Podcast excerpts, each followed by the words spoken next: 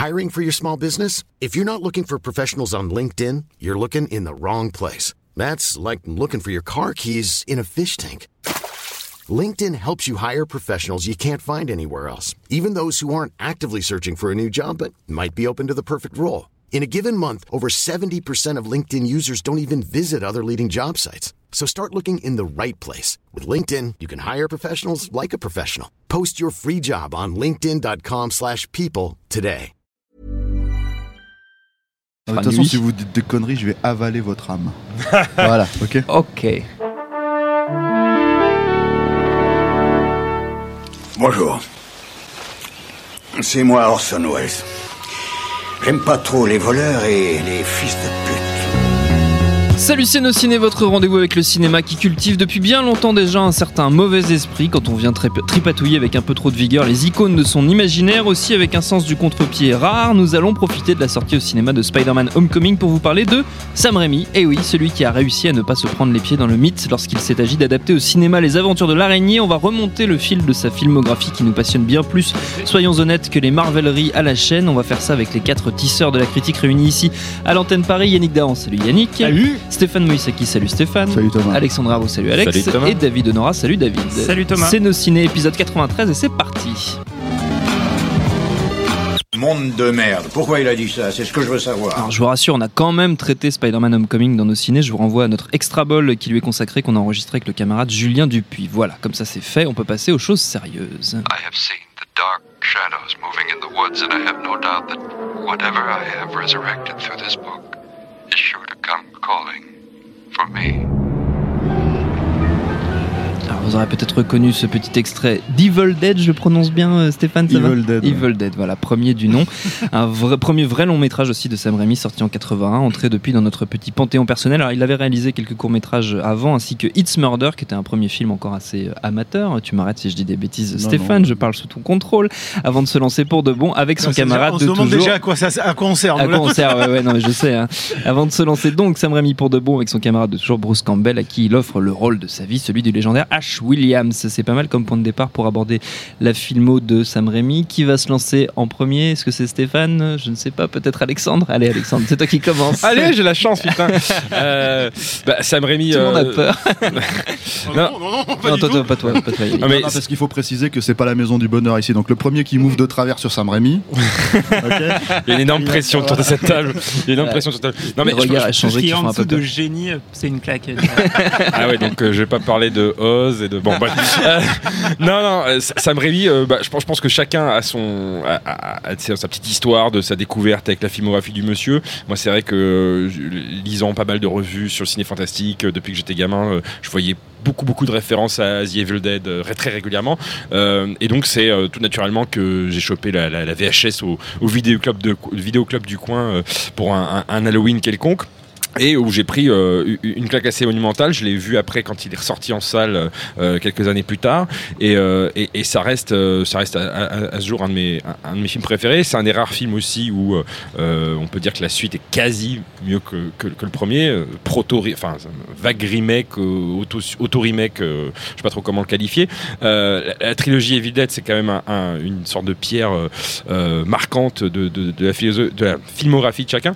Après, sa, sa- sa filmographie est, est remplie de, de pépites, euh, parfois de déceptions, mais en tout cas de, de, propositions euh, toutes, euh, toutes plus, plus intéressantes les unes que les autres. Mais c'est vrai que c'est la raison pour laquelle on a fait cette émission, c'est la sortie de, de Spider-Man. Oui. Et cette, cette trilogie-là de, de Spider-Man, c'est bah, c'est quelque chose qui, de manière tout simplement très très personnelle, me touche énormément parce que ça s'est sorti en 2002, si je ne m'abuse, hein, le, le premier Spider-Man.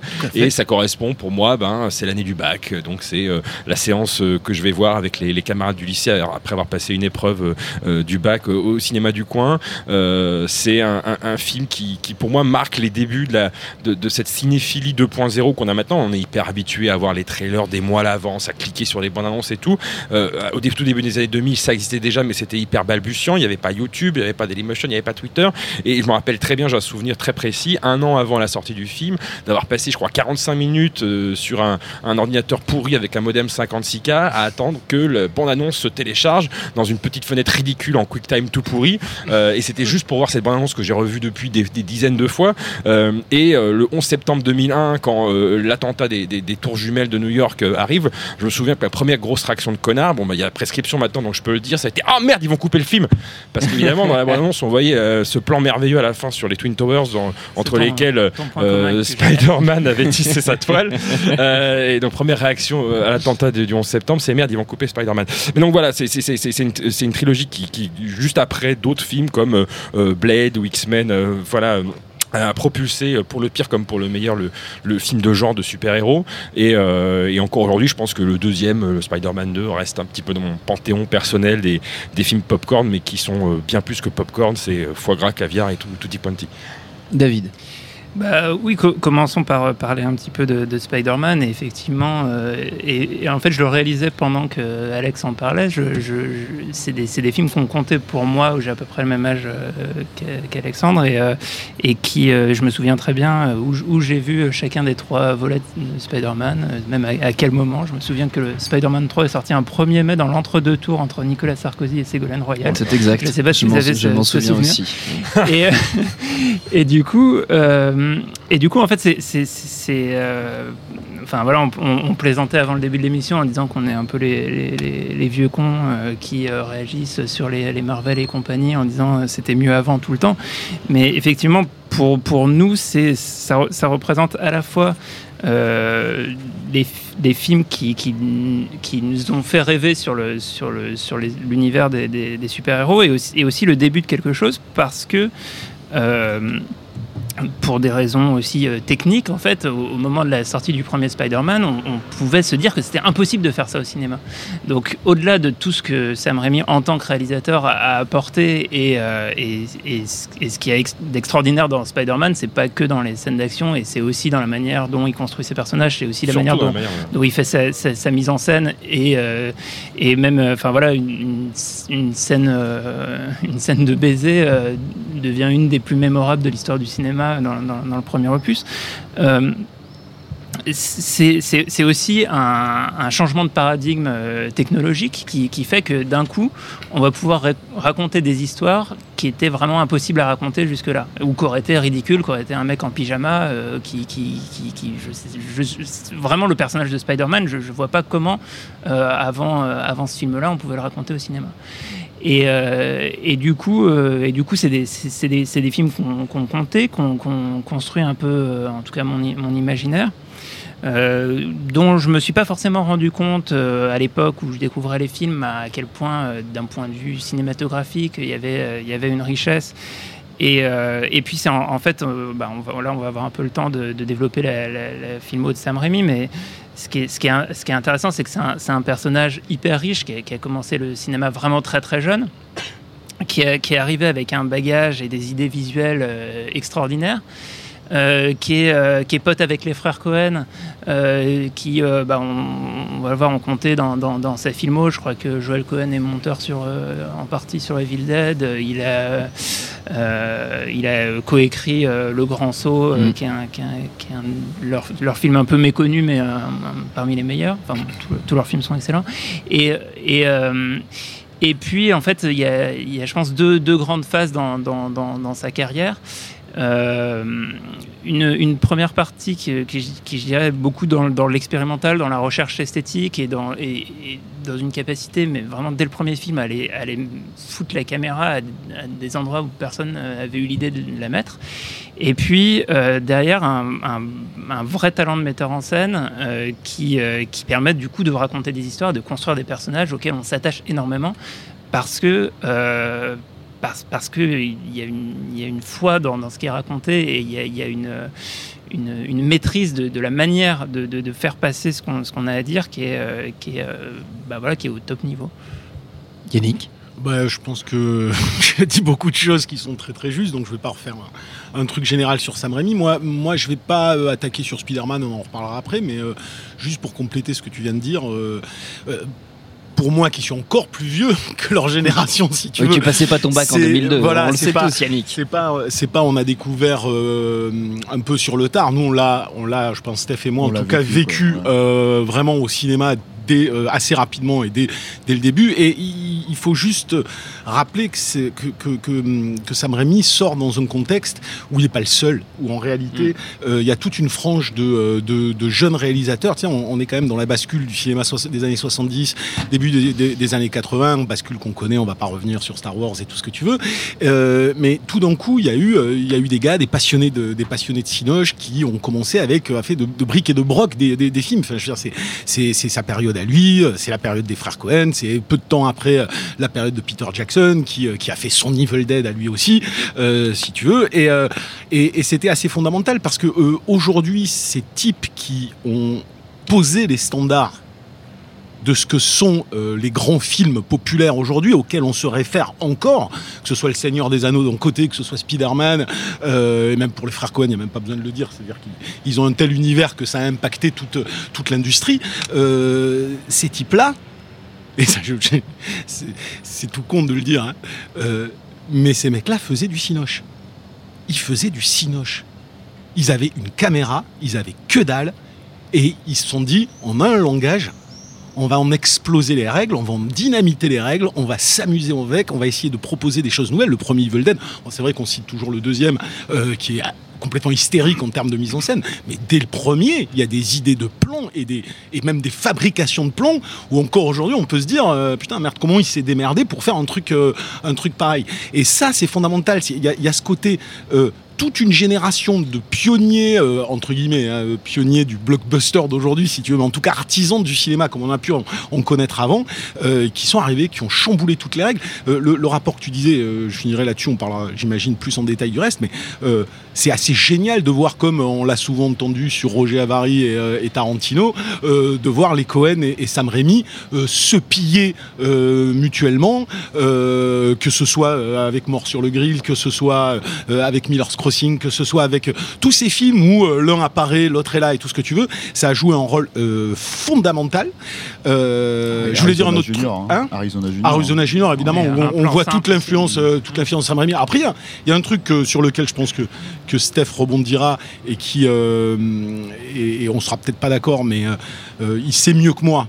probablement qui est Sam Raimi la personne moi je le regarde de l'extérieur à travers ses films et j'ai quand même l'impression d'un mec qui sait parce qu'il est fou Sam Raimi je veux dire, le, le burlesque de tous ces films, euh, l'hystérie de beaucoup de ces films, même dans le premier Spider-Man, même dans le deuxième Spider-Man, on sent que malgré toutes les contraintes de prod, le mec il veut faire sa scène d'horreur euh, light, mais il veut la faire. Et, euh, et son délire visuel, il veut le faire. La scène du train dans Spider-Man 2 reste probablement la scène d'action dans un Marvel la mieux réalisée encore aujourd'hui. Et la mieux découpée que, qu'on ait pu voir.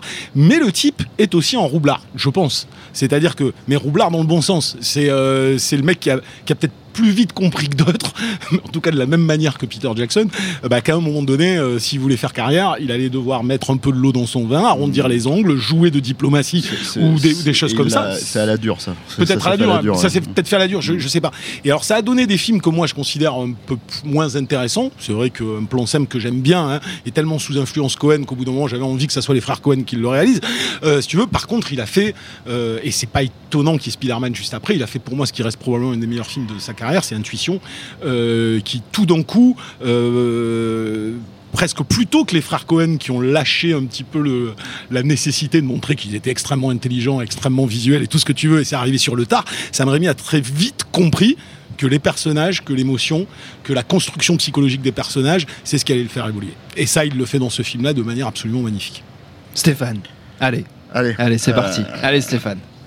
Bah, euh, le, le grand, le, grand le grand gag ici pour les gens qui suivent pas forcément, euh, c'est que Sam Raimi c'est peut-être mon top 3 euh, parmi les réalisateurs préférés et j'ai effectivement grandi avec. Quoi. Le, le- le- truc qu'il faut expliquer peut-être sur la qualité éventuellement des Dead en, en premier lieu, c'est euh, que on parle d'un film d'horreur qui a été monté avec des capitaux euh, euh, privés où ils sont allés chercher tous les dentistes de la région, les hommes d'affaires de la région pour essayer de montrer comment dire un film en fait et toute l'idée derrière le film c'était de faire un film d'horreur pour non pas parce que Sam Raimi est forcément fan de films d'horreur à la base hein, mais parce que c'était le genre à la mode à l'époque Donc en fait, ils avaient fait ce petit cours qui s'appelait Within the, euh, Within the Woods, quoi, qui est, euh, moi, je trouve, euh, le pendant un peu raté d'Evil Dead, justement, en fait. euh, où, moi, j'aurais vu ça, j'aurais pas forcément cru que le type allait, allait, allait faire Evil Dead, Un- un brouillon. Evil Dead derrière. Voilà. brouillon. Voilà, mais, mais le truc, c'est que.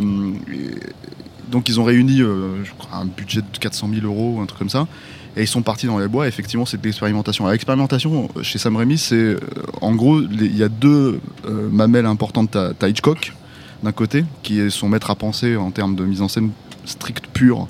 Et bon, je pense que c'est un peu. Pour ceux qui s'intéressent à la mise en scène, c'est quand même un peu le maître, quoi. Et à côté de ça, il y a. et c'est là où c'est pas forcément. Complémentaire, enfin c'est complémentaire dans le cas de Sam Raimi, mais ça n'est pas forcément euh, évident. C'est euh, bah, le, le slapstick en fait, euh, les Trois Stooges, euh, Tex Avery, Mr. Chuck euh, Jones. voilà, tu vois, et Chuck Jones, etc. Et en fait, c'est clairement des citations spécifiques en fait qui- qu'il a mélangées. Et du coup, en fait, le, le- le- le truc, c'est pas seulement, que- comme tu disais, euh, David, euh, qu'une question de mettre euh, la caméra dans des endroits improbables, c'est qu'en fait, la caméra, elle existe comme un personnage à part entière dans le film. C'est-à-dire qu'avant de développer tous les autres persos des films, il en développe un. Un spécifiquement, c'est la caméra, parce que la caméra, c'est le spectateur. Et donc la logique en fait de, de Sam Raimi, elle est là en fait. C'est-à-dire que le, le- tout, tous les trucs de mise en scène que tu peux euh, aujourd'hui, le public sophistiqué peut regarder ça et se dire, euh, avoir un peu de recul et se dire ah oui, il a mis la caméra là, euh, il a mis la caméra, au-dessus du toit et en fait il suit les personnages qui passent d'une pièce à l'autre euh, avec les lattes de- de- du plafond qui, qui font un bruit à chaque fois qu'ils passent à travers. Voilà, c'est, tu peux regarder ça de manière détachée. Détaché. Pour moi, l'immersion, elle est totale quand tu regardes un film comme Evil Dead. Alors, certes, le film est un peu euh, fauché euh, aujourd'hui, euh, mais il n'empêche que euh, c'est- un film euh, qui a fait date, euh, qui a révélé euh, effectivement les frères Cohen aussi, puisqu'ils ont bossé euh, avec, euh, avec Sam Raimi. Et d'ailleurs, les frères Cohen disent un truc, moi, une phrase que j'aime beaucoup, hein, je ressors à chaque fois qu'on parle de Sam Raimi, quoi. C'est une phrase des frères Cohen, et je pense qu'ils ont raison, et je pense que c'est dans ce sens-là que ça se passe. Euh, euh, n'en déplaise à Yannick, hein, c'est euh, les, les- les, euh, les frères Cohen ont dit euh, tout le monde considère que Sam Raimi est un génie, le seul qui ne le sait pas, c'est lui-même. Et je, je suis, c'est vrai pour moi. Tu vois, c'est, euh, un génie euh, de la mise en scène, c'est un génie. Et, et c'est pour ça que l'idée de développer des personnages, elle était déjà là bien avant un plan simple, bien avant euh, tous ces films-là, en fait, pour moi. Et le truc, c'est que. Elle était déjà dans Darkman, par exemple, en l'occurrence. Mm. Mais. Avant de faire ces classes, bon alors il y a déjà effectivement il y a le, le cas Mort sur le grill où c'est un film qui quand même lui a échappé.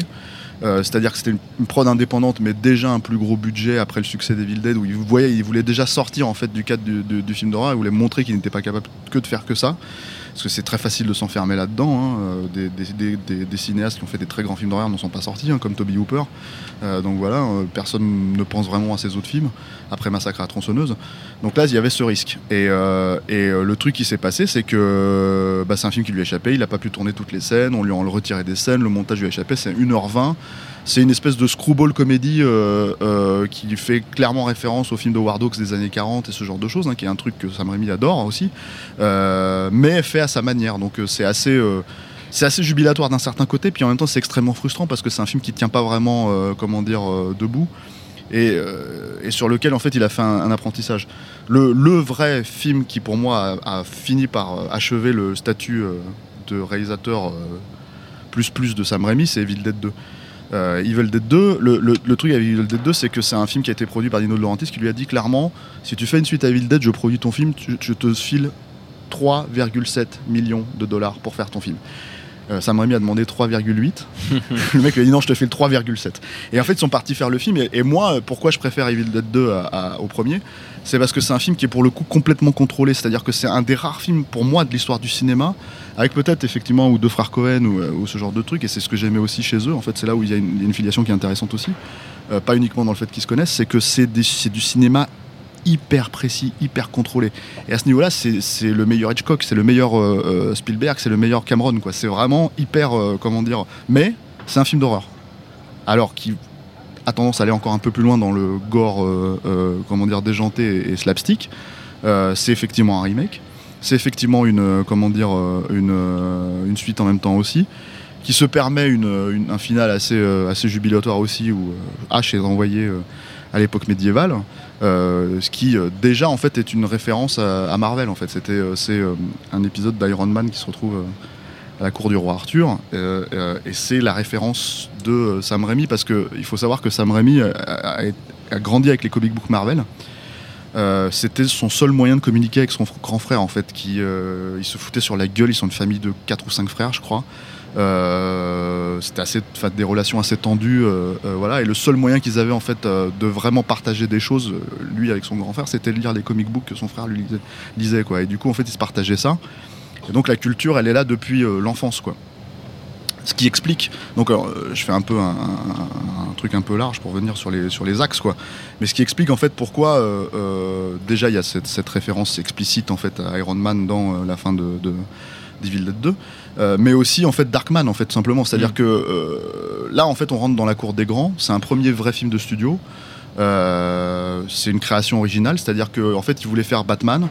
Euh, c'est Tim Burton qui était en train de le faire à ce moment-là, donc il n'a pas pu récupérer les droits. C'est Warner, donc il s'est dit bon, je vais créer mon propre mon propre, propre personnage, personnage, en fait voilà. et, et c'est et c'est un film pour le coup pour la première fois il est vraiment allé chercher son frère Ivan, Ivan Rémy qui est médecin à la base et il lui a dit on va on va euh, comment dire euh, on va créer ce perso écrire ce perso et on va faire en sorte que, que comment dire que ça fonctionne quoi. Et comme Batman comment dire avait cartonné en fait bah, Universal a allongé un peu de budget c'est un budget euh, c'est un tiers hein, de Batman mais euh, même un quart je crois de Batman ce qui était un très gros euh, budget hein, Batman à l'époque le, le Tim Burton mais comment dire Ça a fait une trilogie direct tout DVD, pas, pas mal. de merde. Mais, euh, non, voilà.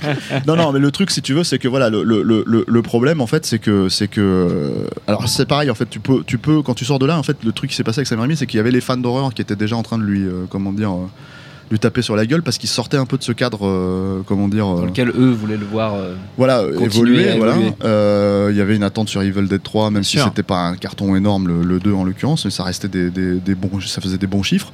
Et puis il y a, euh, comment dire, euh, il y a le fait qu'on n'était plus vraiment dans un film gore, euh, euh, comment dire, euh, attendu quoi. Donc euh, bah, le truc avec Darkman, c'est que moi je sais qu'à l'époque en fait je l'ai bouffé comme ça en fait, c'est-à-dire que quand je l'ai découvert au cinéma, je me suis vraiment dit c'est le fantôme de l'opéra euh, croisé avec euh, l'influence Marvel, l'univers Marvel quoi. Et c'était euh, pour moi qui avait été très déçu par Batman de, Tim Burton, l'antidote absolu quoi. Le petit truc et je comprenais pas que ce film là ne fasse pas les 300 millions de dollars que faisait Batman euh, à l'époque au box-office quoi. Mais après j'ai C'était un personnage original. Enfin, c'est, c'est- mais c'est pas c'est pas que ça en fait, c'est que je pense que c'est un film extrême. C'est-à-dire que en fait en gros il y a, il y a aussi le, le, le, le- le truc c'est qu'il faut revenir aujourd'hui, on peut faire tout ce qu'on veut avec le cinéma en gros hein, euh, fondamentalement, mais comme vous l'avez pointé du doigt euh, à l'époque de Spider-Man, c'était pas forcément Mm. totalement pas to- encore le cas. Euh, euh, et le truc c'est que la mise en scène de Sam Raimi euh, comment dire, n'était pas, euh, enfin, je veux dire, c'est pas au goût de tout le monde. hein. Enfin, f- c'est quand même assez euh, voyant, Mhm. c'est quand même assez stylisé. Et la- pour beaucoup de gens, en fait, c'est une mise en scène qui, à partir du moment où tu te détaches en fait et que tu l'analyses, en fait, n'a pas forcément un sens profond. C'est-à-dire, ce mouvement de caméra ne veut pas dire cette chose-là, tu vois. Non, Oui, peux- mouvement de le caméra. L'adjectif euh, clipesque, euh, un peu à Ouais, toutes les moi, sauces, moi, je déteste cet adjectif con, mais- parce que ça veut rien dire en fait. Le clip ça a tellement euh, évolué Bien dans voilà. Mais le, le, le- le vrai fond du problème, c'est que si tu abordes pas ça de manière viscérale, si, si tu comprends pas que le mouvement de caméra en question ou le, le, euh, est censé décrire quelque chose de que tu vas ressentir dans tes tripes. Bah effectivement tu, peux et je peux comprendre en fait qu'on soit euh, détaché voilà.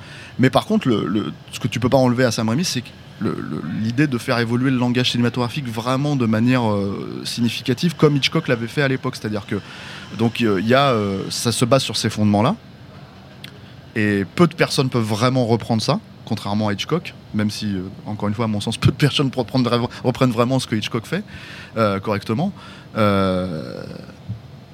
mais c'est très personnel voilà. Et, c'est ça qui est intéressant. C'est là où c'est là où pour moi c'est un mec qui est assez unique en fait. C'est qu'il a il a il a à la fois euh, comment dire euh, euh, techniquement et en termes de narrateur pur en fait c'est un génie. Mais en même temps personne ne peut vraiment essayer de refaire euh, comment dire ce qu'il fait lui-même parce que et euh, la démonstration ultime pour moi hein, c'est la série H versus Evil Dead où il a fait le premier euh, enfin tous les Evil Dead étaient réalisés par lui il a fait le premier, euh, le premier épisode où il a repris les codes euh, qui sont liés à bah, l'apparition d'un Deadites. T'as la, caméra qui débulle, t'as euh, les tremblements, machin, etc.. Et dès que les épisodes sont réalisés par Neil Marshall ou je sais pas qui ou je sais pas quel, quel, quel baltringue derrière, bah, d'un seul coup, d'un seul coup, en fait, t'as une caméra, t'as une caméra plate. et comment dire et toute la mythologie. Mm. Euh, propre à Evil Dead, c'est-à-dire pas que les effets spéciaux, pas que les maquillages, pas que... c'est la mise en scène, la présentation des persos, la présentation de ces choses-là qui sont faites avec un style très spécifique, en fait, disparaît.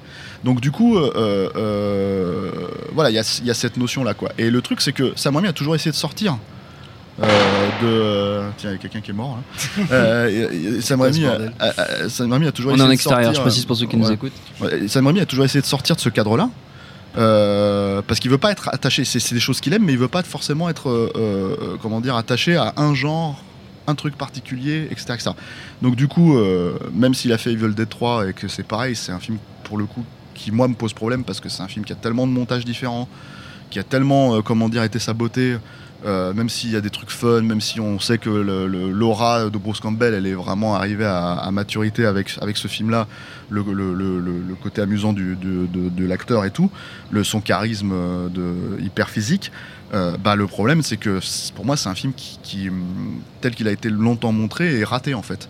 Euh, parce qu'il manque des plans, il manque des machins. Et il y a enfin un director's cut qui est sorti il y a une quinzaine d'années qui est enfin propre maintenant en Blu-ray qu'on peut voir et qui fait un peu plus sens en fait, qui est un peu plus cohérent avec, euh, avec euh, qui donne justement un fond euh, comment dire au personnage qui était peut-être absent à l'époque du 2 où c'était juste un idiot qui, pour en fait échapper à sa main qui était possédée bah, décide de la couper au lieu d'essayer de trouver une solution. Enfin voilà, c'est vraiment un, imbécile et c'est présenté comme ça. C'est un stooge quoi, euh, qui se fout sur la gueule, euh, qui euh, se, f- enfin qui se fout de la gueule de son propre reflet, enfin etc. etc. Euh, dans le 3, il y a, quand tu vois le director's cut, tu te rends compte que d'un seul coup, il y a quand même une logique psychologique derrière qui est assez, euh, euh, pas fouillée, mais qui est plus présente que dans les montages euh, initiaux. Quoi.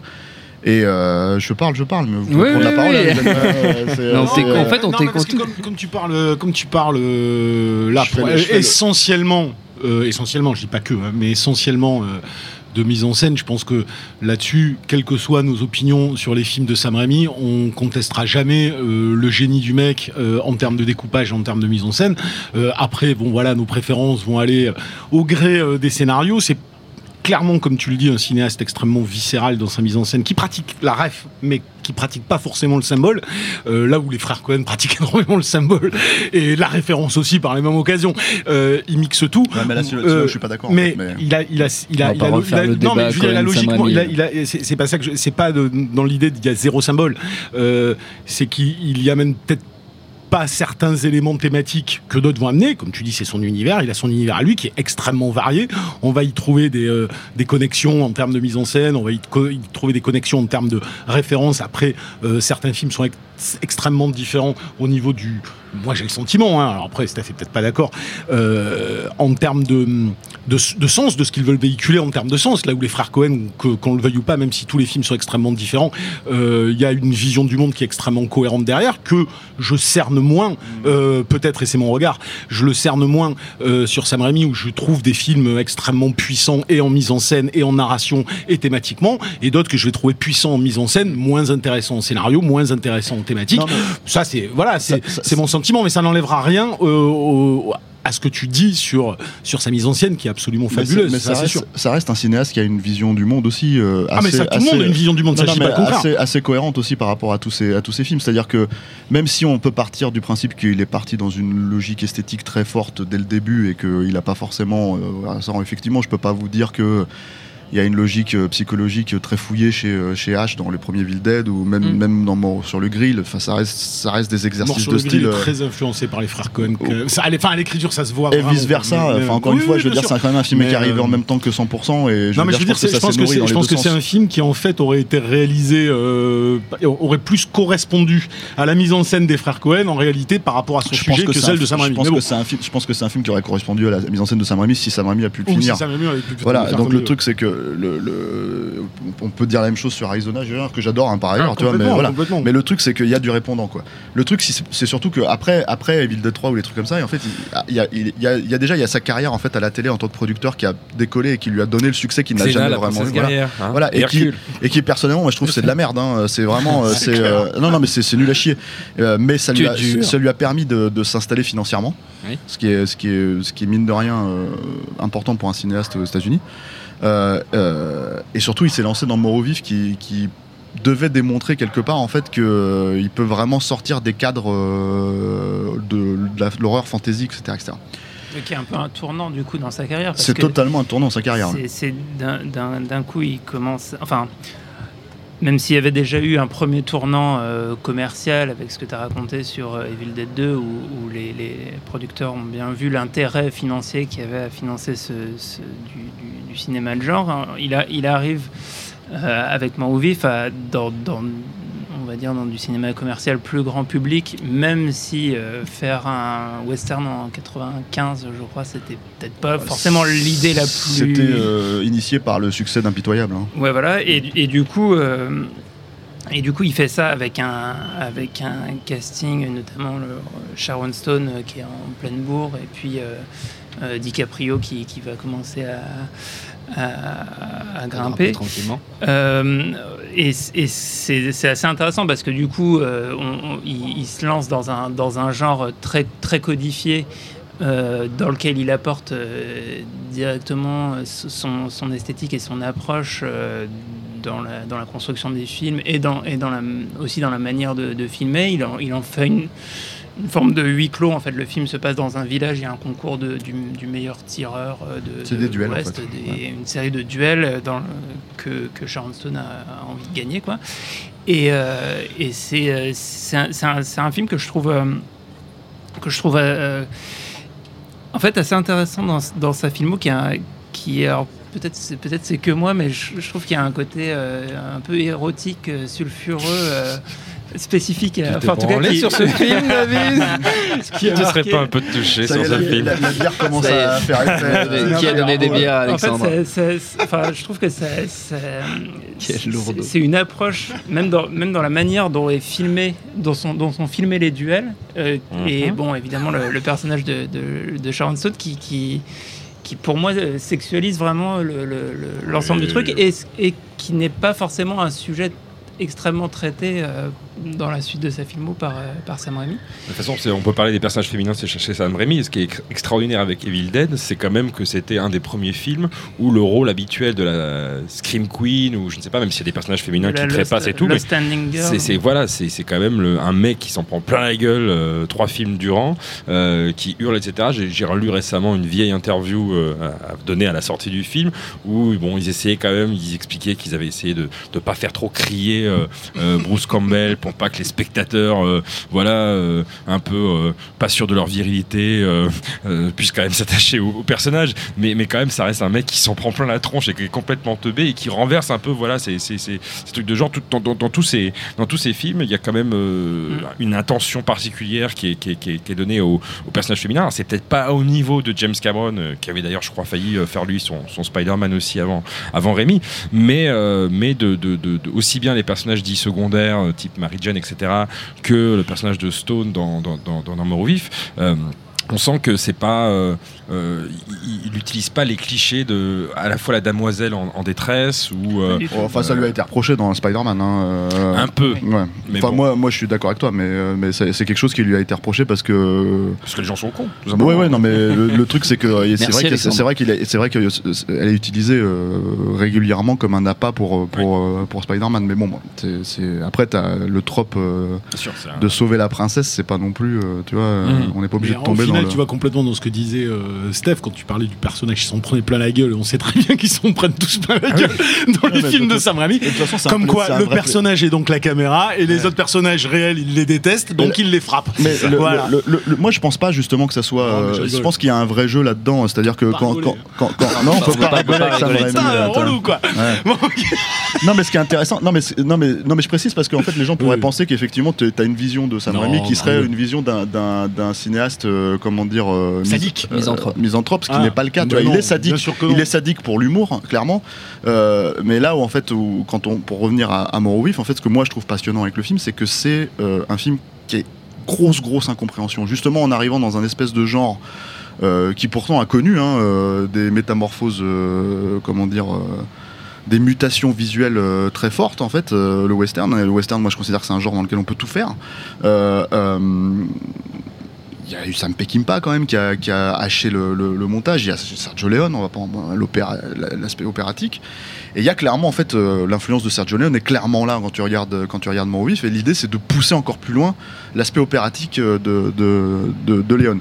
Le truc avec, euh, avec, euh, enfin moi je trouve que c'est un chef-d'œuvre, hein, euh, vraiment. hein, je, je trouve ça magnifique. Quoi. C'est un film qui me met les larmes aux yeux. Quoi. Euh, dans Des réactions euh, du coup diverses autour de la table. non, non, mais, non, mais, Ah, moi, je- non, mais l'aspect érotique, ça t'excite, hein. Ça excite beaucoup David. Mais... L'aspect érotique dont parle, dont parle euh, David. David, je pense que c'est c'est un, un- un aspect qui est lié aussi au fait que bah, Sharon Stone c'était l'actrice sexualisée par excellence à l'époque. hein. C'était le sex symbole hollywoodien. Et dès qu'elle était dans un film, il fallait euh, jouer avec son physique en fait parce que euh, voilà. Et, et le truc c'est que dans le scénar c'est pas clair, c'est pas une évidence en fait voilà. Mais euh, je pense que euh, le côté on va on- dès qu'on a une occasion de montrer euh, ses cuisses, dès qu'on a une occasion de montrer euh, un- un- une mamelle, un truc, etc. On y va parce que c'est Sharon Stone quoi. Mais- ça c'est un peu, c'est pas, c'est pas ce que je préfère dans le film personnellement. Le truc, même si je la trouve magnifique dans le film, je la trouve très belle et hyper charismatique. C'est même son meilleur rôle pour moi. c'est pas uniquement sur ça, c'est c'est aussi dans la, la manière dont euh, sont, sont mis en scène les, les duels et, et aussi justement le rôle de la caméra là-dedans. Il y a un côté euh, euh, voilà, qui est, peut-être sulfureux ou, voyeur ou je sais pas qui est.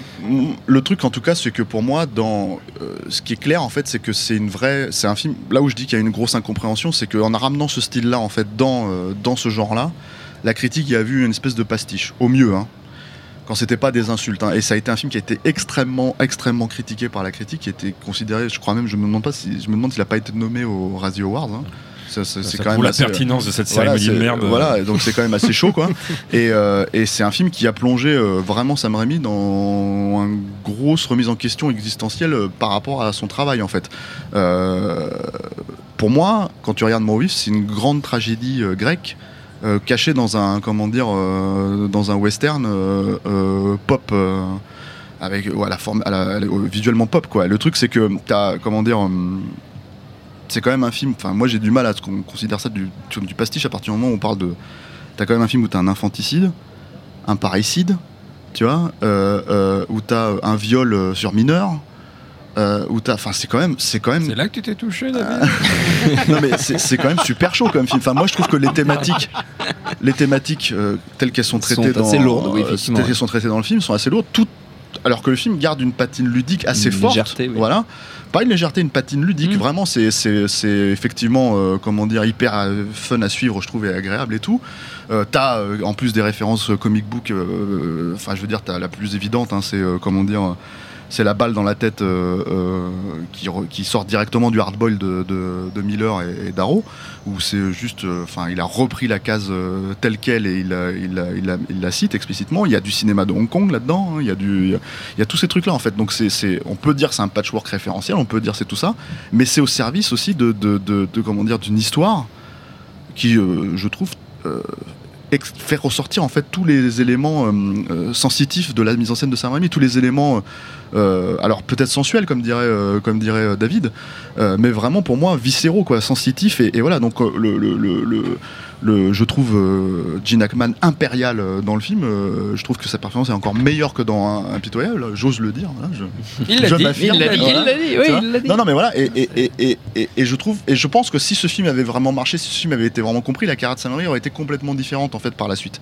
Et euh, donc grosse remise en question. euh, film suivant, c'est un plan simple Il fait un plan simple qui est qui est un- porte son, qui est un- bien son titre. qui est Quoi. un film voilà qui est un film assez basique et très sous influence cohénienne Ouais. euh, y compris euh, enfin c'est c'est l'adaptation d'un bouquin mais je, je crois qu'il suit euh, il suit un conseil des frères Cohen qui, qui viennent de faire Fargo et qui lui disent euh, bah fais, ton fais ton film sous la neige ça va apporter un cachet Mais ça, ça, je pense que c'est. Mais ça, je pense que c'est un gag. comme nous, ça va marcher, mec, vas-y. Mais ça, je pense que c'est un gag en fait. Je pense que c'est justement les frères Cohen qui sont très très narquois avec la logique des choses parce que il y a quand même dans la Ils logique disent rien, des. les Cohen, donc si tu veux. Hein on- ils disent rien, les Cohen, donc on peut interpréter tout ce qu'on veut. Non, mais quand tu, quand connais un peu leur carrière, tu, peux, tu peux savoir que les mecs ont quand même une. une je pense qu'ils ont une. euh, Moi, je, enfin, c'est pas une suffisance, mais une. euh, un, melon? Non, pas un melon, pas du tout. Non, non, je pense que c'est des gens. Au contraire, je pense que c'est des gens qui ont une très, très très clairement conscience de, co- de comment fonctionne la critique. hein. Il faut quand même Oui. rappeler, euh, si on fait une toute petite aparté sur Farquaad, que c'est des mecs qui ont eu la Palme d'Or assez tôt, mine de rien, mais qui s'en sont quand même pris plein la gueule pour l'avoir eu à l'époque, tu vois. Donc aujourd'hui, aujourd'hui, euh, euh, le moindre film estampillé Frère Cohen, qui, qui, moi certains me posent vraiment problème, sont considérés comme des grands chefs-d'œuvre, euh, alors que comment dire, alors que les vrais chefs-d'œuvre, ceux avec lesquels ils ont débuté, sont Ça, souvent comme ça, hein. quoi, tu vois. C'est souvent comme ça. Mais, bien sûr. Donc à cette époque-là, je pense qu'ils avaient quand même une certaine euh, connaissance du fonctionnement de la critique. Et quand ils ont conseillé ça, et je pense qu'il y a un truc en demi-teinte, une un aspect un peu comique là-dedans, en fait, euh, ironique. Mais euh, le, truc avec un plan simple, c'est que moi je suis content que c'est démontré une chose aux gens. Euh, c'est que Sam Raimi sait réaliser un film, point barre. C'est-à-dire que, que, oh, que ce soit via son style ou en dehors de son style, en fait, il sait réaliser un film, il sait découper un film, il sait diriger des, comédiens. Et c'est pas venu du jour au lendemain avec un plan simple. hein. Il savait le faire avant. C'est juste qu'en en fait, apparemment, il faut enlever tout ce qui fait Sam Raimi pour que les gens se disent Ah, en fait, ce mec sait faire ça. Ah, d'accord, en fait, donc voilà. Donc c'est dommage. hein. C'est dommage ce de. c'est ce de- exactement ce que tu disais tout à l'heure, en fait, sur la- l'aspect euh, euh, ludique et inventif de ces cadrages euh, complètement délirants, qui sont pas là uniquement pour, euh, pour Amuser se la dire, tiens, galerie. on met la caméra, etc. Et exactement pas pour amuser la galerie. Mais comme tu le disais tout à l'heure, ça peut pour certaines personnes faire euh, distraction. Euh, et quand il va vers un style plus épuré, etc., euh, sans pour autant renier complètement ce qu'il est, ce qu'il fait. Mais euh, les gens qui euh, n'arrivent pas à passer outre cette débauche de- de- de- d'inventivité visuelle euh, se concentrent finalement sur l'essentiel, à savoir euh, la direction d'acteur, euh, l'histoire, et, euh, et arrivent à euh, passer, voilà, à, à- à capter l'essence même de ce qu'il de, de- de- de ce qu'il propose. Euh, et c'est pour ça que Intuition et un plan simple, à mon avis, lui ont permis d'avoir cette aura euh, de, de- pas seulement au niveau de la Ouais. critique et du public, mais Non, je pense que ils sans se sont fait déchirer, hein, tout ça. oui. Que ce soit intuition, Non, un plan. Ouais. un plan simple, Oh, ça bah, ça- un ok, plan je viens simple, de avait regarder été tout, nommé, je- nommé aux ouais, Oscars, ouais, hein, ouais, bon, pour les acteurs, mais Après, ils sont quand même fait euh, par la critique, j'entends. hein. Mais je pense que ça a dû le rassurer, ça a dû rassurer par exemple des, des- des- des- ne serait-ce que des financiers hollywoodiens qui sur l'aspect, euh, euh, ok, il sait faire des films d'action, il sait faire des cadrages de fou, donc pour Spider-Man ça va être bon, mais en même temps ça a dû, j'imagine, rassurer sur tout l'aspect euh, teen movie finalement, que- qui, qui- qui est quand même assez essentiel dans les, dans les, dans, dans les, dans les Spider-Man, euh, où ils ont dû se dire, bon ok, ce mec-là euh, n'est pas seulement capable de filmer des mecs en train de faire des galipettes euh, la avec vérité, des zooms. Quoi. la vérité, c'est que quand tu regardes pour l'amour du jeu, par exemple, son Kevin Costner, là, Ah, qui plus, dans le baseball là, c'est ça Ouais, qui est Je plus un Kevin, coup, qui est plus un Kevin Costner qu'un Sam Raimi dans l'absolu, mais qui quand même euh, est plus un Sam Raimi qu'un, je sais pas moi, tu vois, euh, euh, comment il s'appelait, Ron Shelton, tu vois. Donc euh, voilà, c'est quand même un film qui est mis en scène.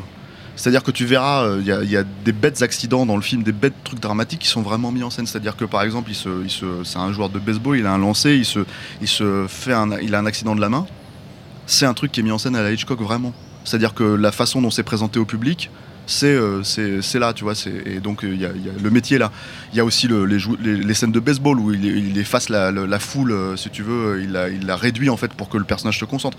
Tout un tas de trucs comme ça qui- dont la logique est quand même propre à ce que Sam Raimi essaye de faire, c'est-à-dire plonger le public dans la psyché des personnages qu'il est en train de suivre. Et c'est vraiment ça. C'est Quand tu regardes Darkman, on peut dire que c'est littéral, tu vois, mais quand tu regardes Darkman, la caméra elle rentre littéralement dans l'œil du mec pour ressortir par la bouche et que tu as vu tout ce qui se passe dans sa tête à ce moment-là, tu vois, et que tu ressors, tu vois, c'est littéralement pour te faire ressentir la psyché du personnage. Donc c'est, on peut considérer que c'est grossier si on veut, on peut, on peut considérer que c'est, voilà. Moi, ça fait, ça participe d'un, cinéma euh, euh, extrêmement visuel et extrêmement, euh, comment dire, baroque et généreux qui, qui, qui fonctionne sur moi. C'est-à-dire que moi, j'ai pas de. Tu Voilà. sais, la, la- la- la critique a toujours reproché les films qu'elle a qualifiés de, de maniéristes. Là où tu as envie de leur dire, c'est quand même après tout le langage qu'on explore. Voilà. Et, euh, et- et de toute façon, tant que la critique ne comprendra pas ça, tout simplement que c'est un langage, c'est pas juste des acteurs et un scénario, que le cinéma c'est ça, eh ben ils comprendront pas euh, Sam Raimi fondamentalement, tu vois. Mais Et alors- il est pas le seul d'ailleurs dans ce cas-là. Non, bien sûr. Mais le truc, alors, du coup, c'est que ce qui est drôle, c'est qu'un film comme Intuition reprend en fait littéralement des plans euh, d'Evil Dead ou de, ou de, Darkman, mais il les masque en fait. C'est-à-dire qu'il y a ce plan, par exemple, je me rappelle ce plan où, comment dire, euh, Keanu se fait assommer et, et- et mettre au sol, et en fait, la, façon dont la caméra en fait le suit au sol euh, et suit chaque en fait choc, tu vois, c'est une façon moins, comment dire, brutale. Euh, de remettre en scène la même scène qui, est- qui était faite dans Evil Dead 2 avec, euh, avec, euh, avec Bruce Campbell. Donc du coup, en fait, il y a, il y a, comment dire, il y a ce jeu où il se réappropriait, en fait, au fur et à mesure où il avançait dans sa carrière avec ces deux trois films, en fait, qu'on peut considérer mineurs, majeurs, mais, euh, mais non, mais voilà, il y a cette, y a cette façon de se réapproprier tout doucement, comment dire, sa propre personnalité, sa propre mise en scène. Euh, t'as euh, t'as ça exactement dans le premier Spider-Man, c'est-à-dire que le premier Spider-Man, c'est à la fois, pour moi, c'est un croisement entre Darkman et Intuition dans la logique des choses, parce que t'as à la fois en fait euh, des vraies scènes, euh, comment dire, baroques, c'est-à-dire il y a, comment dire, par exemple l'enlèvement de Tante May par le bouffon vert, c'est- une scène, tu pourrais, croire qu'elle elle ressort littéralement de, de, comment dire, d'un Darkman ou d'un truc comme ça. Euh, d'intuition pardon en fait dans, le, dans, le, dans les thématiques. Et euh, t'as à côté de ça les, les mouvements de caméra extrêmement viscéraux qui vont suivre Spider-Man tel que tu as jamais vu ça en fait tout simplement au cinéma. Mais le truc c'est que euh, pour moi, le, le- le- le- le- la, la grosse distinction, c'est pas qu'une question de point de vue du monde, hein, c'est que tu as une vraie euh, naïveté euh, pure, qui, qui- qui est au niveau de la pureté, en fait, c'est de la pureté pour moi, euh, quand il se lance dans un film comme Spider-Man, en fait, euh, que t'as pas chez Marvel déjà aujourd'hui, chez, dans les films Marvel, mais aussi il y a un autre truc, c'est que il y a 20 ans de métier. 20 ans d'apprentissage qui font que quand il arrive à faire le premier Spider-Man, il sait, on l'a pas choisi pour rien quoi. C'est pas euh, Joss Whedon qui apparaît euh, sur un premier blockbuster euh, alors qu'il a fait un film avant il y a 10 ans et qu'il a fait une série télé, tu vois, et que d'un seul coup on lui file 300 millions. C'est pas le réalisateur d'Homecoming, j'ai pas vu Homecoming, mais c'est pas le réalisateur d'Homecoming qui a fait un film avant ou deux films avant qui sont des tout petits budgets. C'est un mec qui a travaillé son art, son métier pendant 20 ans. Donc euh, comme Guillermo del Toro quand il se retrouve sur Pacific Rim, un budget énorme, mais ça faisait 20 ans qu'il fait du cinéma. Comme Peter Jackson, comment dire, qui se retrouve sur Le Seigneur des Anneaux, ça fait 20 ans qu'il fait du cinéma. C'est des mecs qui ont appris leur métier au fur et à mesure, film par film, euh, euh, voilà, et appris à être des narrateurs en fait. Donc du coup, euh, pour moi, ce qui est évident, en fait, l'attente que j'avais, je bossais à l'époque dans un magazine et on, en faisait des gorgées chaudes sur Spider-Man, mais moi l'attente elle était réelle parce que je me suis dit c'est parfait. Tu prends l'histoire de Spider-Man, je sais que le mec connaît Spider-Man, il va faire, il va faire le film. Comment dire C'est la personne idéale pour réaliser ce film, quoi. Et, et j'estime que c'est le cas, c'est toujours le cas, et, et les films qui ont suivi euh, de Spider-Man nous le démontrent. Mais le truc, c'est que euh, le, le- aussi le challenge en fait à l'époque de, de Spider-Man, c'est que quand tu revois le film aujourd'hui, tu peux te dire ah il y a des effets spéciaux qui sont un peu, voilà, les, les doublures numériques sont un peu, bon, on était au balbutiement de ça, mais il y a tout un tas de trucs que tu vois pas qui sont aujourd'hui euh, pris pour acquis.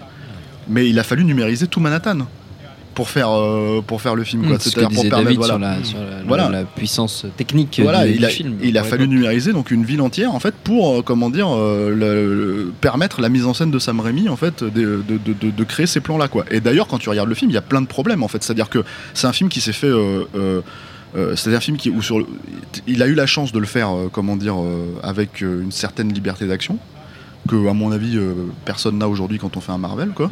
Euh, mais euh, les limitations techniques sont évidentes quand tu regardes le film. C'est-à-dire qu'il y a plein de plans où, euh, les voltiges de, de Spider-Man en fait sont reprises d'un autre plan précédent, masqué. C'est-à-dire que c'est un plan inversé de jour au lieu que ça soit de nuit dans le plan précédent, avec le costume de Spider-Man quand c'est le costume, le premier costume de catcher en fait qu'il avait. Donc t'as plein de plans comme ça en fait où ça revient et effectivement quand tu regardes ça tu te dis à l'époque on n'avait jamais vu ça.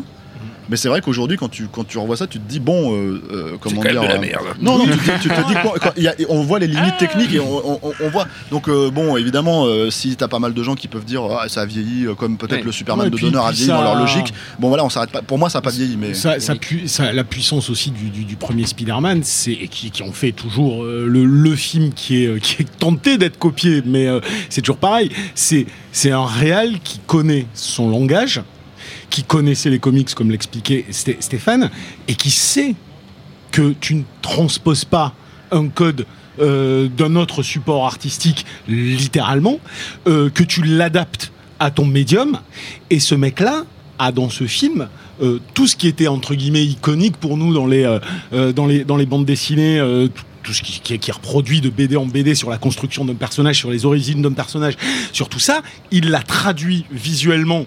Euh, et c'est pas dans les sbroufs, c'est pas dans les, euh, c'est pas dans les beaux mouvements de caméra, c'est juste, c'est juste le placer au bon moment, le beau plan qui va introduire tel personnage de telle manière.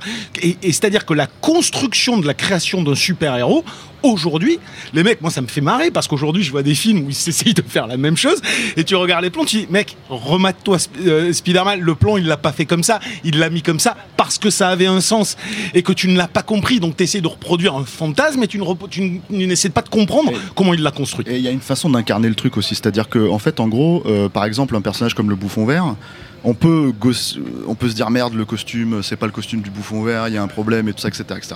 Mais déjà derrière, t'as Willem Defoe. Bon, ça c'est déjà, t'as un- ça veut dire que t'as un bon acteur.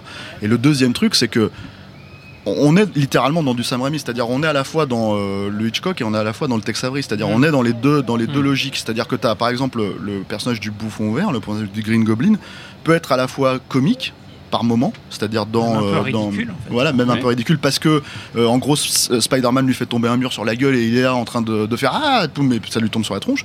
Mais quand il est censé être menaçant, d'un seul coup en fait, si tu veux, bah que fait Sam Raimi en fait? C'est comme il sait que les limitations du costume sont là. Euh, il, le- il lui ouvre en fait le, le- Hmm. le truc. Et d'un seul coup le regard apparaît. Hmm. le regard de, de William Defoe apparaît. Ça fait toute la différence. C'est à dire que là j'ai pas vu le dernier Spider-Man mais la logique en fait du dernier Spider-Man c'est qu'il joue sur le fait que le costume en fait euh, lui donne des expressions de visage en fait avec les yeux. Et ce qui est une logique en fait si j'ai bien compris de, de reprendre ça par rapport au comic book. Mais dans le comic book pourquoi ils font ça? Ils font ça parce qu'ils ont besoin euh, comme le, le comic book c'est l'art de l'ellipse ils ont besoin de donner une expression de visage que t'as pas besoin de démontrer au montage. Je veux dire, euh, euh, comment dire, euh, les expérimentations des Time, elles datent d'il y a, d'il y a, presque 100 ans maintenant, euh, 90 ans, et on sait que quand on monte un plan et qu'on monte un contre-champ, et ben d'un seul coup, on a, une- on a un sentiment qui est mis en place. Donc Sam Raimi n'a pas besoin de faire ça. n'a pas besoin d'un costume évolutif, il n'a pas besoin de jouer Oui. avec cette logique-là, il a juste besoin de, de, de mettre Spider-Man en face de euh, comment dire euh, d'un contre-champ. Donc il ne joue pas avec cette logique-là, il n'adapte pas de manière pure et dure. Euh, il ne- il ne- il- tout est logique, tout est, tout est inhérent quoi. Et, euh, et le truc c'est que voilà, c'est, pour moi c'est un rêve d'adaptation dans l'absolu euh, quand je regarde ça. Bon, le film a été un carton. Et là, tu as carrément la suite enfin, qui explose l'original Mm. pour moi de façon complètement dingue, où d'un seul coup il pose une thématique absolue sur quelle est la notion de la place du héros dans le monde dans lequel, euh, qui est un monde post-11 septembre dans lequel on était, euh, euh, ce qui est un peu touché dans le premier, quoi, mais ce qui est là vraiment prend, prend toute sa mesure. On a parlé de la scène d'action, tu as parlé, je crois, Yannick, de la scène d'action du train. Il n'y a pas de secret, hein. Cette scène-là, en fait, avant que le film commence le tournage, ils ont commencé déjà à tourner des plans pour cette scène. Ils ont tourné des plans pendant, euh, pendant le tournage, ils ont tourné des plans après. Et en fait, le truc, c'est que si cette scène, elle existe sous cette forme-là, c'est parce que d'un seul coup, il y avait les pleins pouvoirs. Il y a aussi euh, toutes les problématiques de budget euh, des effets spéciaux qui ont, qui, ont, qui ont été, entre guillemets, réglées parce qu'ils ont alloué, ils ont alloué euh, je crois, je crois, un tiers du budget dans les effets spéciaux du film, dans Spider-Man 2, quoi. Et puis voilà, t'as ce, ce, comment dire, Enfin, pour moi, c'est les pleins, les, les, les, les, les pleins pouvoirs. En fait, un réalisateur comme Sam Raimi, on lui donne les pleins pouvoirs, on lui puis- permet et en puis- fait de. Et puis il y a aussi une, Alexandre. il y a eu une, une émulation euh, qui s'est passée à l'époque, c'est que entre Spider, si je dis pas de conneries, entre Spider-Man 1 et Spider-Man 2, il y a Del Toro qui a sorti son, son Blade 2, et c'était un peu la, la course à, à, à qui allait euh, à réussir à traduire ce qu'on disait tout à l'heure, les, les, les- les- toute la vivacité, toute euh, l'énergie des comics euh, sans faire des, des trucs, euh, des, transpositions littérales, parce qu'on va pas mettre que, comme dans le Hulk de Ang Lee des whoosh, et des onomatopées, hein, limite comme dans la série Batman des années 60. Bon, ça, c'est clairement quelqu'un qui a pas lu les comic books. Quand Oui, voilà. quoi. Euh, mais mais, mais, mais c'est vrai que entre le premier et le deuxième Spider-Man, bah, il y, a, il y a quand même voilà, un mouvement qui, qui, qui s'est- un peu lancé. et, et- et je pense que le. Rémi avait la pression non seulement financière vu le carton du premier Spider-Man, mais aussi plus de liberté, plus de latitude, plus de budget. Et, et, euh, et Mais- puis ce qu'il n'a pas eu malheureusement sur le troisième, parce que voilà, il a, on lui a- Bah, le, euh, le troisième, en fait, le problème de Spider-Man 3, et pour le coup, je l'ai revu là, et, parce qu'il y a une version euh, 3.1 entre Ouais, guillemets qui est, oui, qui est- oui. qui est- qui est disponible maintenant.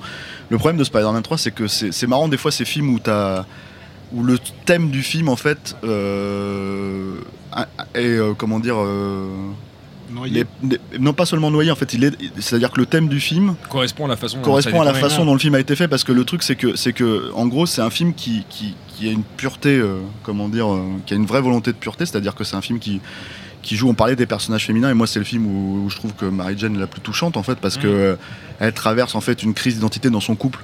Euh, elle veut être connue elle veut être euh, comment dire reconnue pour son talent et euh, elle voit qu'à côté euh, Peter Parker euh, Spider-Man en fait euh, a, a le droit à ça et en fait ça la ça la comment dire euh, ça la posi- ça la frustre et ça la positionne comme euh, euh, comment dire Faire valoir. ou- Ouais, voilà, de, de- du couple, tu vois. Et du coup, en fait, bah, moi, je suis, enfin, je suis pour toutes les scènes où elle se fait, comment dire, où elle se fait euh, sauver, euh, transformer en voilà, etc., etc. paye ton film féministe, quoi. Je suis Ouais. désolé, mais à un moment donné, c'est, ça se pose là, quoi. Et euh, le truc, si tu veux, c'est que ça, on le dit pas aussi sur ce film-là, Mm. tu vois. Donc c'est un peu, c'est un peu dommage. Mais le truc, c'est que c'est que c'est un film qui part sur cette logique de pureté. Et qu'est-ce que ça veut dire d'être, euh, comment dire, tenté par le côté obscur et, et ça s'est représenté par le symbiote? Et là, t'as Sam Raimi qui donc essaye de créer cette thématique et t'as le studio qui essaye de lui gaver en fait Venom en lui disant que c'est un personnage populaire, il faut le mettre. En fait, on est arrivé à un stade où c'est des films qui ont tellement été des gros cartons euh, que tout le monde avait plus ou moins une, enfin, son mot à dire et pour dire c'est grâce à moi. Donc Ouais. t'as Avi Arad qui disait c'est grâce à moi, Laura Ziskin, Stoney, tu vois, etc., qui avait des attentes, des mesures, il fallait que ça- le film dépasse le, le milliard de dollars, tu vois, c'était, euh, il n'y en avait pas beaucoup à l'époque, tu vois, il y avait eu euh, un Seigneur des Anneaux, un machin, tu vois, donc il fallait vraiment être, euh, parce que c'est Spider-Man 3, il fallait vraiment, donc ils ont claqué un budget euh, monstrueux, je crois que c'est de l'ordre de 300 millions, euh, en 2007, hein. Euh, et le truc c'est que c'est que c'est un film qui a été bouffé par le symbiote du studio, quoi, clairement, c'est-à-dire que c'est un film qui, qui, euh, qui, euh, qui a des gros problèmes euh, de structure, euh, qui a des gros problèmes de casting aussi, hein, parce que euh, comment il s'appelle euh, Ah oui, le mec qui joue le mec qui joue Venom, là, Church. hein Non. non, non, lui il est bien. Ah, Topher Grace. Ouais, Topher Topher Grace, ouais. qui est quand même déjà à la base un acteur de merde, hein, euh, je veux dire, et Bah, qui avait juste un peu le vent en poupe à l'époque. 70 Show. Non mais qui avait un peu le vent en poupe à l'époque, tu vois, donc on lui a, on lui a, ça a été imposé quoi. Euh, voilà, mais, mais le truc c'est que pour moi, voilà, je, je, même si c'est un film qui a des problèmes, même si c'est un film qui, qui voilà, c'est un film qui a aussi beaucoup de mérite, c'est-à-dire que t'as, t'as Bah, comment je dire, trouve qu'il a les- parmi les scènes les plus belles de toute la trilogie Spider-Man. Ah, mais, hein. Il y en a certaines qui sont juste hallucinantes. bah, la hein. naissance du Sandman, malgré tout. euh, donc, euh, Non, bah, ce, que je, ce que je me demande du coup euh, sur Spider-Man 3, c'est qu'on parlait de Mort ou Vif comme un tournant dans la, dans la carrière de Sam Raimi. Est-ce que Spider-Man 3 est pas un tournant dans, l'histoire d'Hollywood, au sens où euh, bah, les, les- les pleins pouvoirs dont on parlait pour Sam Raimi, euh, qui, bah, quand on parlait de, de- films de super-héros à l'époque, que ce soit du, côté de Guillermo del Toro ou, ailleurs Christopher Nolan, euh, à l'époque euh, avaient la, la possibilité de mettre leurs pattes et qu'on est rentré après ça dans une, dans une phase où les, où les studios, en particulier Marvel, euh, allaient chercher Mm. des, des- des- des cinéastes particulièrement verts euh, avec un ou deux longs métrages dans les pattes pour avoir le- la, la main complètement et en fait décider, décider du sort du film et que, et que depuis en fait Spider-Man 3 euh, on est dans une dynamique où, euh, en fait le- le mot de l'auteur, euh, du réalisateur en tout cas, n'a n'a plus vraiment sa place. Ce qui, est, ce qui est absurde, hein, parce que dans l'absolu, euh, quand tu réfléchis, la réussite de Spider-Man, elle est clairement due à Sam Raimi, tu vois, les deux premiers, quoi. Et c'est encore une fois, on, Mais c'est le quiproquo dont, dit. dont euh. tu parlais, c'est-à-dire c'est c'est- Ouais. c'est- c'est cette guerre d'ego de dire. Oui, euh, chacun s'arroge le euh, à, la, ça. à la fois, ça a presque, enfin, la saga Spider-Man a trop bien marché et du coup a créé la perte d'Hollywood sur la question des, des Bah, films je de pense que c'est un truc qui existe un peu partout et après Ce c'est sera la, le c'est mot de la. Ah ouais, on parle pas de jusqu'en enfer. Ah, on va hein. pas pouvoir aller jusqu'au bout, là, ça fait déjà une heure qu'on parle. On fera une- un petit mot sur une spéciale sur Jusqu'en Enfer. Mais le truc, c'est que, c'est que dernier non, je pense que le, problème de Sam juste derrière ce, ce truc-là, si tu veux, c'est que oui, à mon avis, lui, il avait besoin de se ressourcer en tout cas, tu vois. Mm. Donc le truc, c'est que je sais pas si c'est le film qui a défini ça, parce que je pense qu'il y a beaucoup de films, tu vois, Angli euh, avec, avec Hulk, ça a été un problème aussi, hein, euh, si tu veux. Et moi, je pense que ça a beaucoup plus à raison dans l'absolu, quoi. Mais euh, donc, je pense que c'est beaucoup de facteurs, c'est pas qu'un seul film, je pense que c'est beaucoup de facteurs qui font que, à un moment donné, il a fallu récupérer ça. de ça, en tout cas. Peut-être. En tout cas, le truc, c'est que, juste pour finir sur Spider-Man 3 très rapidement et un peu le lancer sur, euh, sur euh, Jusqu'en Enfer, le truc avec Spider-Man 3, c'est qu'il existe une version.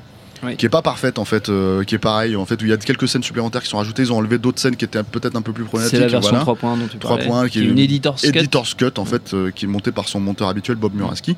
Donc je pense qu'elle a un peu l'aval de Sam Raimi quand même, mais c'est pas c'est pas officiel. Mm. Euh, voilà et c'est intéressant à voir même si ça change pas fondamentalement le film. Si vous détestez le film, je ne saurais pas pourquoi vous détestez le film, mais si vous détestez le film, C'est que vous voilà, avez un problème. euh, c'est que c'est mais en tout cas ça changera pas votre vue quoi. Et le truc pour finir sur Jusqu'en Enfer, c'est que moi j'étais content de le voir débarquer sur un nouveau film d'horreur Où il allait reprendre les pleins pouvoirs, contrôler le film. Et pour le coup, faire un film, ce dont Yannick disait, euh, en fait, si tu veux, euh, où il n'y a pas de symbole, moi si je suis pas d'accord. Sur un film comme, euh, clairement comme qui, qui a la patte de Sam Raimi, qui est clairement évident, en fait, c'est un film qui est bourré de symboles.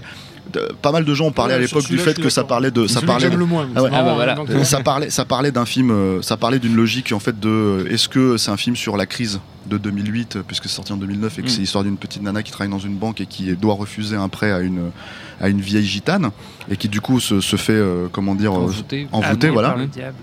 Voilà.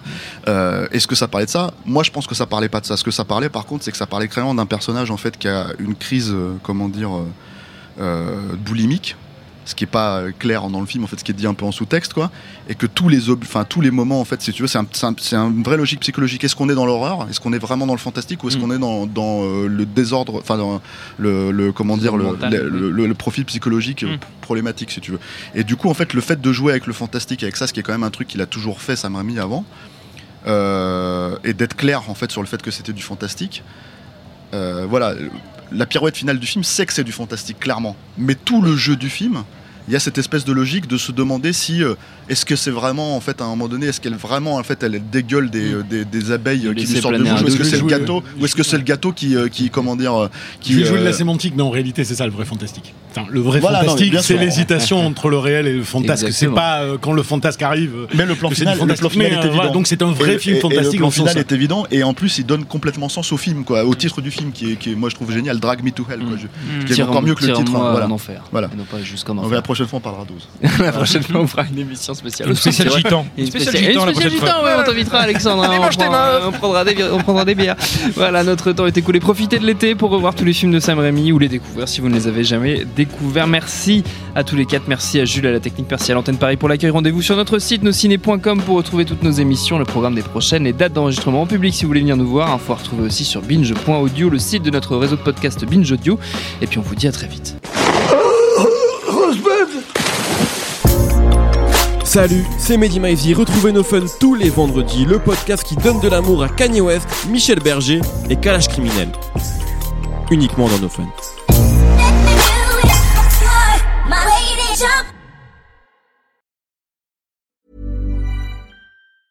Mom deserves the best, and there's no better place to shop for Mother's Day than Whole Foods Market. They're your destination for unbeatable savings, from premium gifts to show-stopping flowers and irresistible desserts. Start by saving 33% with Prime on all body care and candles. Then get a 15-stem bunch of tulips for just $9.99 each with Prime. Round out Mom's menu with festive rosé, irresistible berry chantilly cake, and more special treats. Come celebrate Mother's Day at Whole Foods Market.